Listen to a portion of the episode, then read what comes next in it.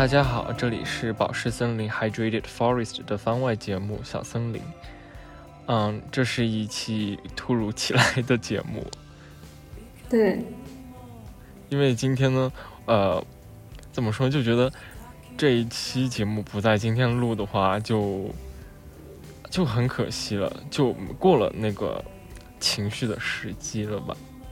对对对。那绿跟大家说一下今天自己做了什么事情吧。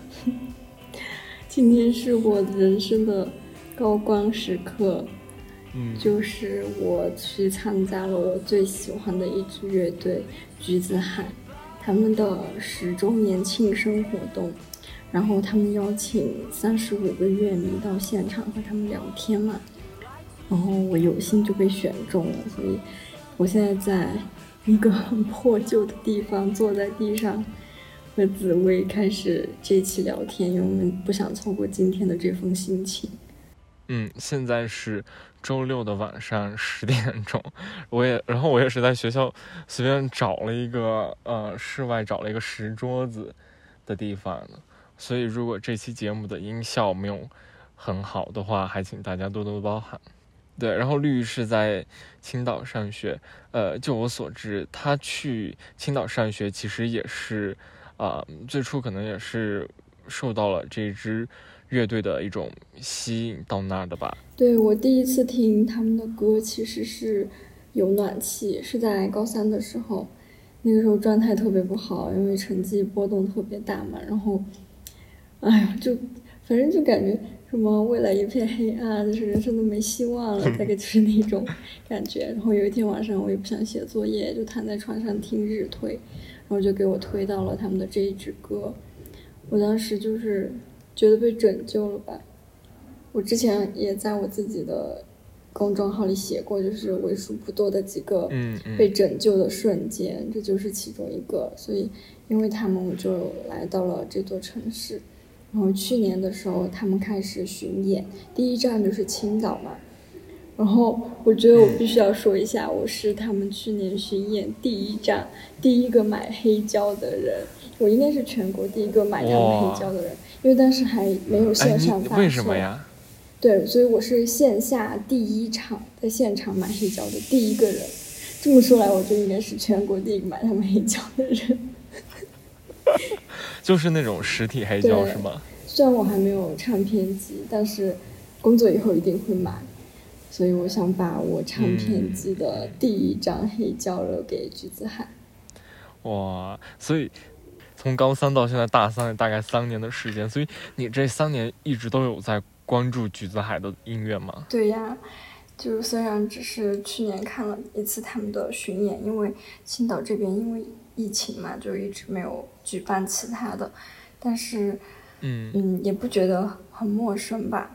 去见他们就不像是去见那种很有明星光环，就是很。很有名的那种人的感觉，而是像去见朋友一样，就是你和你的朋友很久没有见面，很久没有交流，然后呢，我们这次就为了庆祝朋友十周岁生日，然后相聚在一起，是这种感觉。哎，你们这个活动是有多少人参加呀？嗯，它是有两场活动，第一场就是会有一些。乐队或者是制作音乐的人来和他们交流音乐创作方面的想法，然后第二场呢就只有粉丝，就是和他们聊一聊自己的生活啊，然后跟他们就是很随意的聊天，然后粉丝的话是有三十五个人，所以我就觉得天呐，就是我我何德何能，就我居然能跻身这三十五 粉丝之一，然后就觉得。嗯，好像高三就是那种，就觉得未来没希望的那种日子，好像就都是为了这一刻的那种感觉。嗯，我记得之前你要参加这个活动，你们好像是是要就是在微博上是发什么话题，然后他们选择还是什么？对对对，这个是什么什么情况？就是你要在超话里发你和橘子海的故事。然后呢，嗯，就会他们就会进行挑选嘛，就挑只能挑，因为场地有限。然后我当时是以为是负责办这个活动的工作人员进行挑选。我没有想到是他们亲自挑选，对，是他们是以他们那个官方微博的账号给我发私信的，就是说恭喜你，然后呢，就是希望你周六能跟我们来一起玩，一起聊天这样。天呐，收到橘子海的私信，对，然后 那一定得把它截图保存下来吧。我是周四那天晚上收到的。然后整个周五就上课的时候都是精神恍惚、神游，就完全想不想不了其他事情。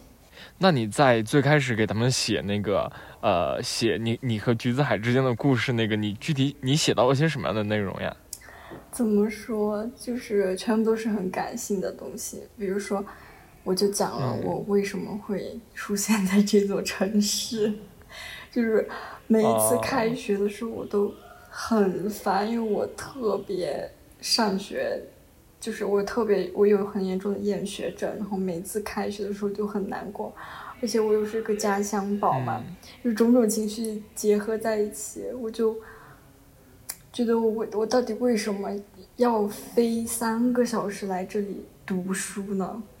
但是，反正每次想到他们，我就觉得。对，确实是我出现在这里的原因，因为他们的作品有人说是海市浪漫嘛，就青岛这座城市给他们的创作是肯定是带来了影响的，影响他们的风格啊、灵感各种。对，然后我就在那个呃信里面写了，我说我是就是因为一座一支乐队，所以就来到了青岛。然后第二个就是我第一次去到青岛的海边，是我另一个朋友，他也很喜欢橘子海，是他带我去的。嗯，我们去的时候刚好是傍晚的时候，整个海面是金黄色的，那是我第一次走在青岛的沙滩上，然后刚好是那个时刻。我朋友说，我觉得这个时候我们必须要打开音乐，然后我们就一起坐在海边。放了有暖气那支歌，而且我和这些，我和好几个朋友认识都是因为这支乐队。嗯，对，然后高中的时候的朋友，我特别喜欢那个女生，但是 INFP 嘛，就是永远不敢迈出第一步，我一直都不敢跟她交谈。嗯，有一天她路过我的时候，我在文具盒上画了画了一个。橘子，然后一个海浪的那种图案，然后贴在我的文具盒上。他路过我的时候就看到了，然后我是不是也喜欢这支乐队？然后我们就就这样成为了朋友，就是他打开的话题。哇！对，然后我这次去见橘子海，也给他们带了一点生日礼物嘛。嗯。我就在那个里面夹了一张纸条，我跟他说，我和我的朋友认识也是因为你们。当时我们两个约好，高中毕业以后要一起去看你们的演出。嗯。然后去年巡演的时候，我在青岛看了他们的现场，然后我朋友也在昆明看了他们的现场嘛。嗯。就算是一种跨时空意义上，我们两个一起看橘子海了。所以，因为他们三个会把橘子海形容成一艘大船，然后我说感谢这一艘大船，让我们。找到了彼此，也找到了自己。嗯，你刚刚提到给橘子海送了生日礼物，你给他们送了什么呀？我觉得我有点奇葩，大家不要笑我，因为我我本来想送鲜花的，但是我猜到肯定会有人送鲜花了。嗯，然后我又没有什么拿得出手的礼物可以送，我就给他们送了普洱茶。我爸刚好给我寄，刚好给我寄了两盒普洱茶，然后我就给他们提取了一盒。他们收了吗？他们收了。我一我一直害怕他们不收，然后呃，今天有女生给他们送花嘛，我就立马冲上去，就是赶紧把我的礼物丢丢给他们那种感觉。我就语无伦次，我都说不出来里面是什么，我就把那个礼物盒递到他们前面，就嗯，我就说不出来话。然后我就跟昆明老师说，里面有一张小纸条，他说他们晚上回去会看的。哇，那这个距离也也太近了吧？送礼物那就是面对面是吗？就是应该是隔得很近。对，因为我我其实我虽然很紧张，然后就是我很害怕，嗯，那种很忐忑的心情，但是我还是去到了第一排，就是直接跟他们面对面坐在他们前面。哇，那这个座位是需要抢的吗？你是你是又像买黑胶一样，第一个从那边冲进去的吗？对，因为他们四点半开始那个活动，我两点就到那儿了。哇，你就一直在门口坚守。对，我就在那等着，等着第二场活动开始，我就立马冲进去，然后就坐到了他们对面。哇，还是得抢占先机哦，这种活动。然后我觉我想给大家分享几个我比较感动的点。嗯，对，第一个就是我旁边那个姐姐，她是他们很早的歌迷，就是一几年的时候就是他们的歌迷。因为大部分人其实可能是一九年之后他们火了之后才认识他们的。对，然后他是和昆明老师就是乐队的主唱老师。他和那个姐姐和昆明老师大学的时候就认识，他们是在同一家琴行嘛。然后当时也是很多年轻人一起玩音乐，但是那个姐姐说，后来大家都开始向现实低头，就是开始陆陆续续的去工作啊什么的。就大家谁也没想到，当时一起在琴行里玩摇滚的那那几个人，就是最后能走到走成今天这个样子。然后。因为确实没想到，他们可就就是一九年差不多才开始火的，但是没有想到这支乐队已经成立十周年了。最开始他们火是因为哪首歌呀？就是有暖气吗？对，我觉得是就是这支专辑开始火的，但是现场大部分人认识他们是因为《夏日宿舍》这首歌，嗯。然后他们后来不是也跟像易烊千玺啊、李宇春他们这些明星合作嘛？嗯嗯，所以就现在就慢慢开始火起来了。嗯，然后就是有人，呃，那个公司包括他们公司都是后面这几年才找的，之前都是他们三个一直自己干，然后很不容易嘛。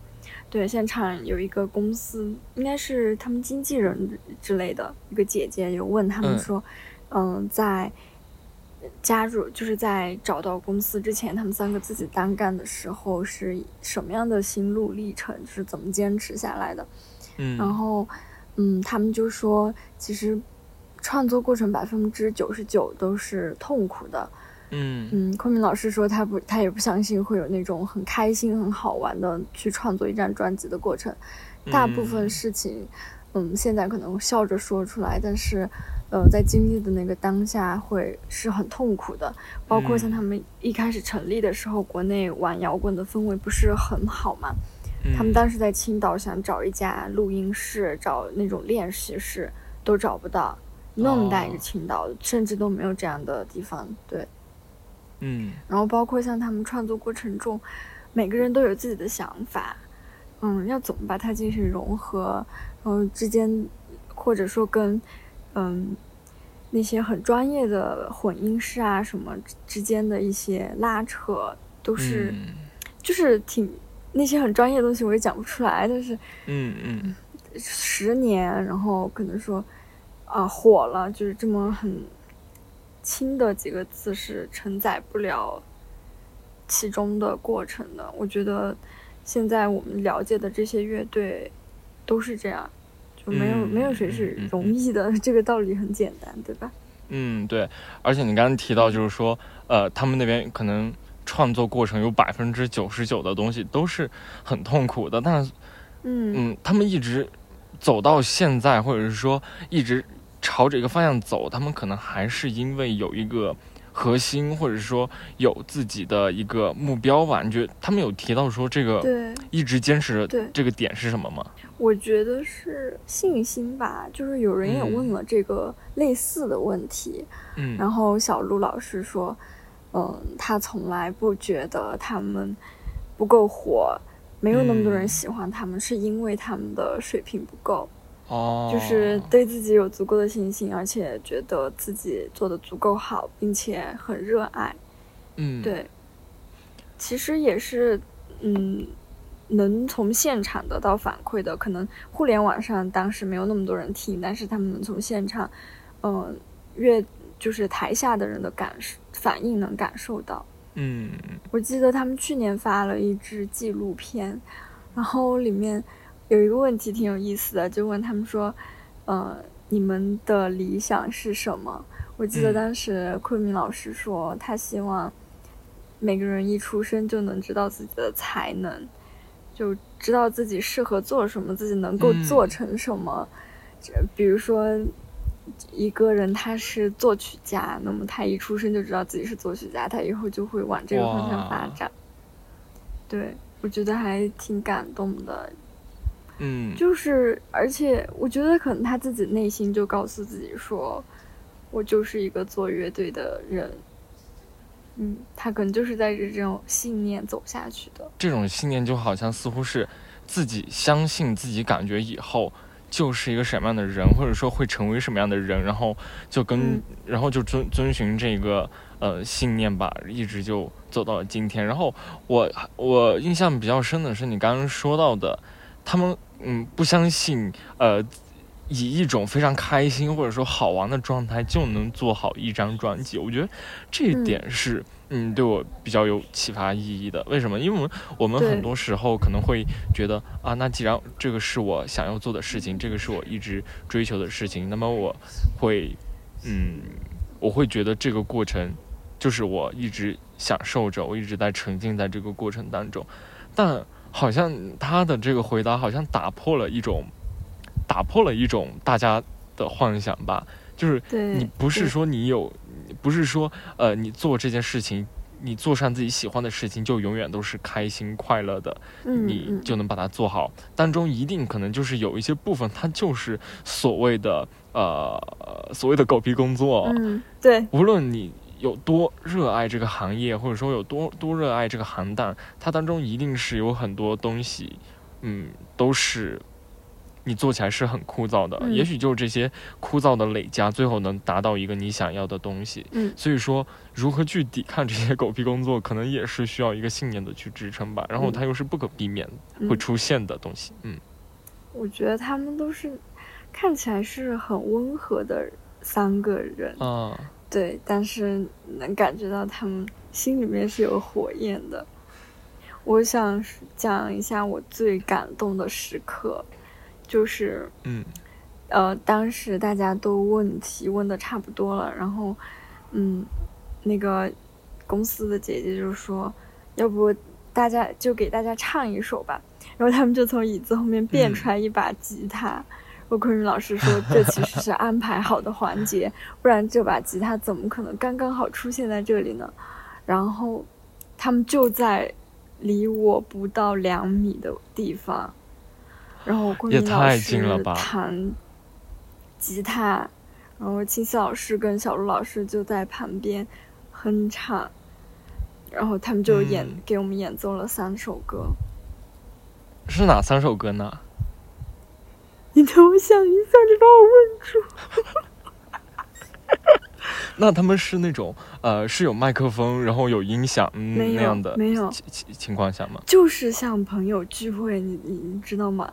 真的很哦随和，就大家坐在一起，然后他随意弹弹弹吉他，没有插电，没有话筒，没有各种很正式的形式，就是大家很轻松的。哦对，那这个空间大概有多大呢？嗯，可能还没有一间教室那么大，就是大家就是很拥挤的坐在一起那样感觉。但那那感觉也很好呀。对，然后他们唱第一首的时候，所有人在录音嘛，呃，不是在录像，然后我但我想用眼睛看，然后我就就是很就全程在盯着盯着昆明老师，然后我就我就开始泪失禁，就开始 哭。哦，然后我好尴尬，我好怕旁边有人就录把我就是把我哭录进去了，因为每个人在笑，大家都感到很幸福、很开心嘛。然后我一个人在那里哭，就是对，然后，唉，我现在也还是很难平静我的我的心情，反正我我讲话也有点结巴，现在。对，所以这就是为什么我们一定要赶在今天周六十月二十二日这一天把这一期小森林给录到，就是以想要呃把我们现在心中的这种当下的情绪还没消散的情绪，对，把这个情绪保留下来。嗯，因为我觉得用虽然没有我们没有录像，但是我想，即便是用声音这个介质。还是能够把这种情绪通过我们的嗯嗓子，我们说话的方式，我们说话的情绪，我们的表达的方式，把它很好的保留下来。不仅是对嗯听众的一个呈现，也是对呃可能也是对绿也是有一种记录、记录和保留的作用。对对。然后我就怎么说，在那一分钟，我觉得之前的种种吧，包括我。嗯，上大学我会有一些很情绪化的时刻，我都会抱怨说这里人怎么样，事怎么样，我会抱怨各种。但是就是在他波动琴弦那那一秒钟，我觉得这些东西都可以放下。然后我我就觉得我好像就是冥冥之中为了等待我人生中那很短的几分钟。就是他们在我面前弹吉他的那几分钟，嗯，前面的那些磨难 也不算磨难吧，就是，嗯，对，就是都是都是为了等待这个时刻，嗯，然后他们有一首歌叫做《存盘点》嘛，之前我不知道是什么意思，现场也有人问了，他们就解释说，嗯，以前的那种单机游戏是呃有很长的剧情，然后。你就可以存盘点，但你遇到不完美的结局的时候，就可以回到故事的最开始。这就是存盘点的意义。然后我就觉得，我今天晚上的感觉就很像是一个存盘点的过程。嗯，记得你之前好像说过，你是一个特别喜欢绿色的人，包括。一个绿绿意盎然的城市，但是，嗯，好像我记得每到冬天的时候，然后你就会说，嗯，青岛这个地方都光秃秃的，没有任何的绿意。对，因为你你，哎呀，大家都知道昆明嘛，春城四季如春，然后你你就给我发什么学校里各种花呀，什么绿树。然后我这边落叶树全都叶子全都掉光了，连草都是那种嗯土一样的颜色，你知道吗？就特别丑。所以说我感觉，包括它的这个气候，它的整个植被的状态，好像也不是你心中理想的一个状态。但是你还是在橘子海的吸引之下，在这里，嗯，一直一直生活着吧。而且我觉得很神奇的一个地方是，嗯，在青岛的任何一个场景里面播放他们的歌，你都能感觉到那种氛围，真的很神奇。我记得大一的时候，我和跟我一起看了啊那个傍晚日落的海边日落的那个朋友，我们当时一起去青岛一个叫八大关的地方看落。看那个树，因为秋天的时候那边有很多银杏啊，各种其他的树我也不太懂，但是全部都会变成金黄色，就整个八大关都很漂亮，全部都是那种秋天金灿灿的颜色嘛。然后我们两个就一起去看，然后当时他放了《存盘点》对这首歌，然后也放了其他的一些橘子海的歌，然后他说每次到这种这种。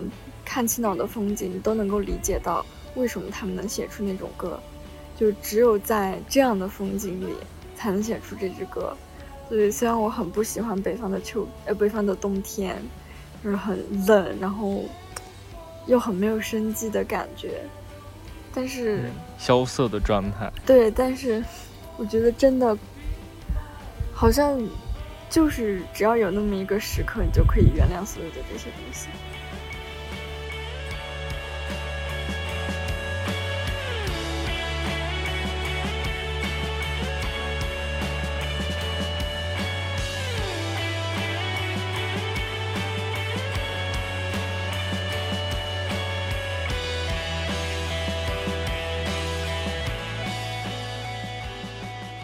还记得今天第一眼看到橘子海是什么样的感觉吗？心跳加速。我当时整个人都在烧。我昨天晚上发了一条微博，就是说，幸福是一种蒸腾感。嗯，就是我很激动的时候，但我又没法尖叫，然后感觉整个人会热气上涌，然后整个人都在烧的感觉，就是蒸腾的感觉。哦，好像自己变成了。一粒粒小水珠，然后随着热气往上慢慢蒸腾的感觉。对，然后当时是大家围坐在一起，然后一直在看表，就是什么时候到四点半，他们就陆续进来了。我真的我不知道怎么形容那种感觉，我觉得跟他们很熟悉，好像一直是在用声音见面。那你这次和他们见面的时候有拍照吗？有合影吗？和他们有合，但是暂时还没有洗出来。我特地把胶片机带去了。哦，本来以为合不了了，就是工作人员一直在说今天不让合照，结果我们 我们十几个人就是堵在那儿。他们当时是在一个呃平台上面接受采访，然后我们一堆。乐迷就在那个平台下面翘首以盼，就在等着他们。每个人都就是伸长了脖子，一直在看嘛，就看他能不能有机会合照。然后他们最后就说，就说每每个人都有单独的合照。哇！感觉很很珍贵。如果是我的话，我一定会把那张洗出来的照片夹在自己的笔记本里边。我现在要快点把那一卷胶卷拍完，然后送去洗。真的对不起大家，录音环境很恶劣，一直有人在走来走去。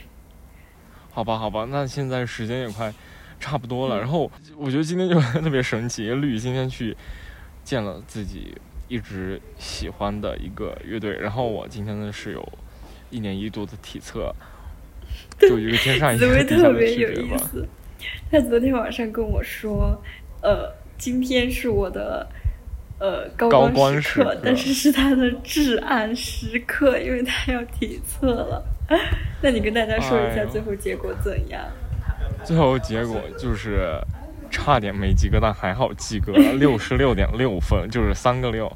OK，我我我我欣然接受吧，这个成绩虽然也没有很高了，但起码及格了。因为，哎呀，我对这个体测就一直折磨着我，我真的觉得为什么呀？好不公平呀！因为大家人和人之间是有差距的嘛，为什么要所有的？人，OK，如果性别除外的话，为什么所有的男人都要用同一个标准来衡量呢？那为什么所有的女人也要一个人八百米来衡量？哎呦，对哦，哎呀，那好吧，好吧，今天就跟大家闲聊这么多，然后我们就下一次见面哦，还是周三的时候，嗯，对，那就希望大家。下次体测也能及格，然后希望大家能追到自己喜欢的乐队。对，能和自己喜欢的乐队坐在一起聊聊天，一起切蛋糕、吹蜡烛。